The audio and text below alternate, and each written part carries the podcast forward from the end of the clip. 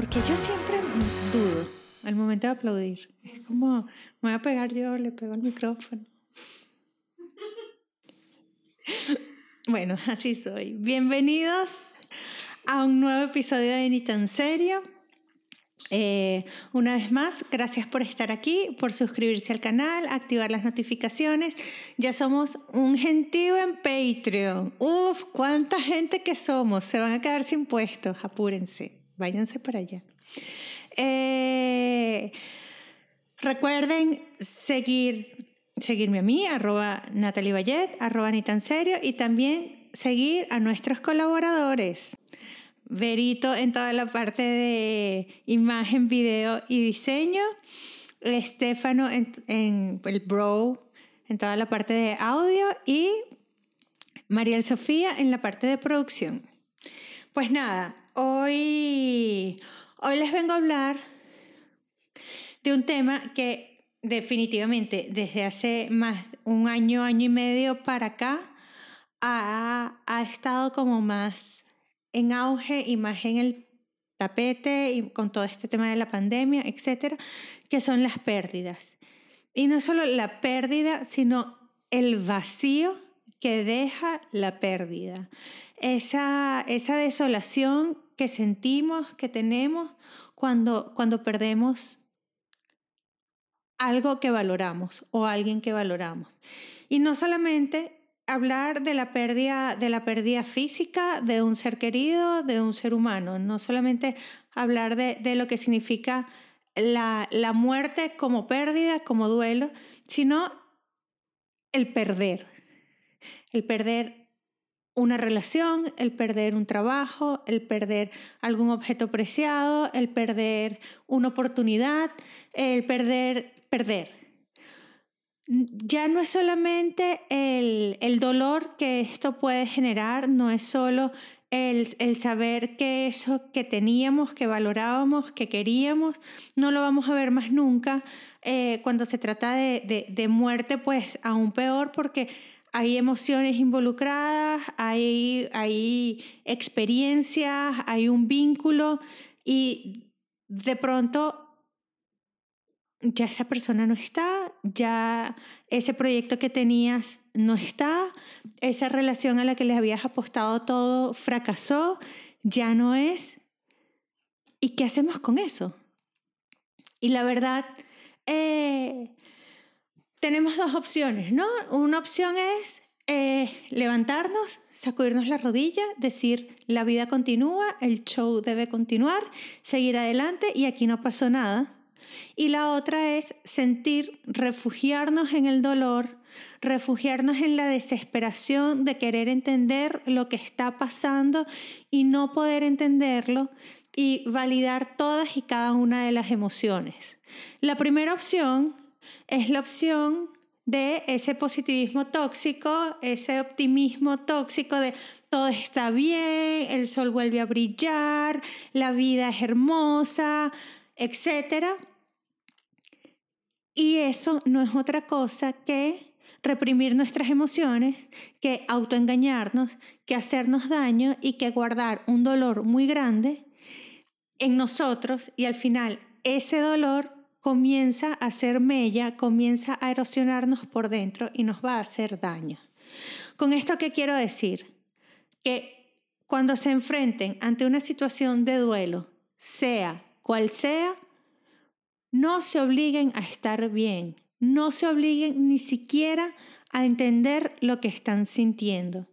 Limítense a sobrevivir, limítense a sentir, limítense a transitar las horas, transitar el tiempo, transitar los días, hagan lo que, lo que sea que puedan hacer para, para estar y no hagan más nada. Si no si no tienen fuerzas, si no tienen ánimo, si no tienen energía para hacer otra cosa, simplemente no lo hagan. Pidan tiempo, pidan disculpas, auséntense, permítanse ausentarse el tiempo que sea necesario para sanar. Eh, no caigan en algo que es horrible y que es como una de las autoagresiones más grandes que cometemos y no nos damos cuenta, que es cuestionar lo que estamos sintiendo.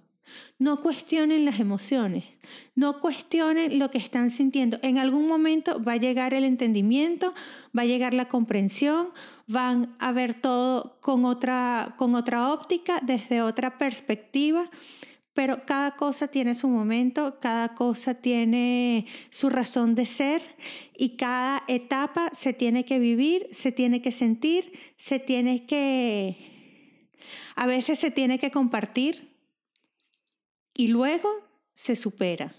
Y si en algún momento, después que creyeron que lo superaron, tienen una recaída, también permítansela, porque todo es parte del proceso de sanar. Muchas veces, eh, y esto pasa no tanto cuando, cuando es un duelo por, por muerte, porque falleció una persona y es como más vívido y más sentido todo y más orgánico todo.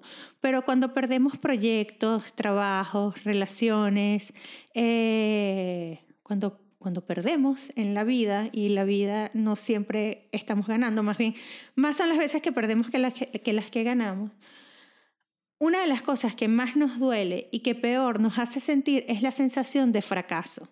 No estamos preparados y no estamos, eh, no tenemos la humildad suficiente para aceptar que podemos fracasar. No tenemos eh, la, la conciencia de nosotros mismos como para saber que un fracaso no significa que se acabó todo no significa que no va a haber nuevas oportunidades, no significa que a lo mejor lo que hoy es un fracaso, el día de mañana puede ser lo mejor que te pasó en tu vida. Y muchas veces nos duele más eso y nos aferramos a la pérdida y no la aceptamos más por el temor o la vergüenza de aceptar que algo que queríamos no nos salió bien que porque realmente nos duela o sea demasiado significativo lo que estamos perdiendo. Y esto pasa mucho en las relaciones, sobre todo en las relaciones de pareja.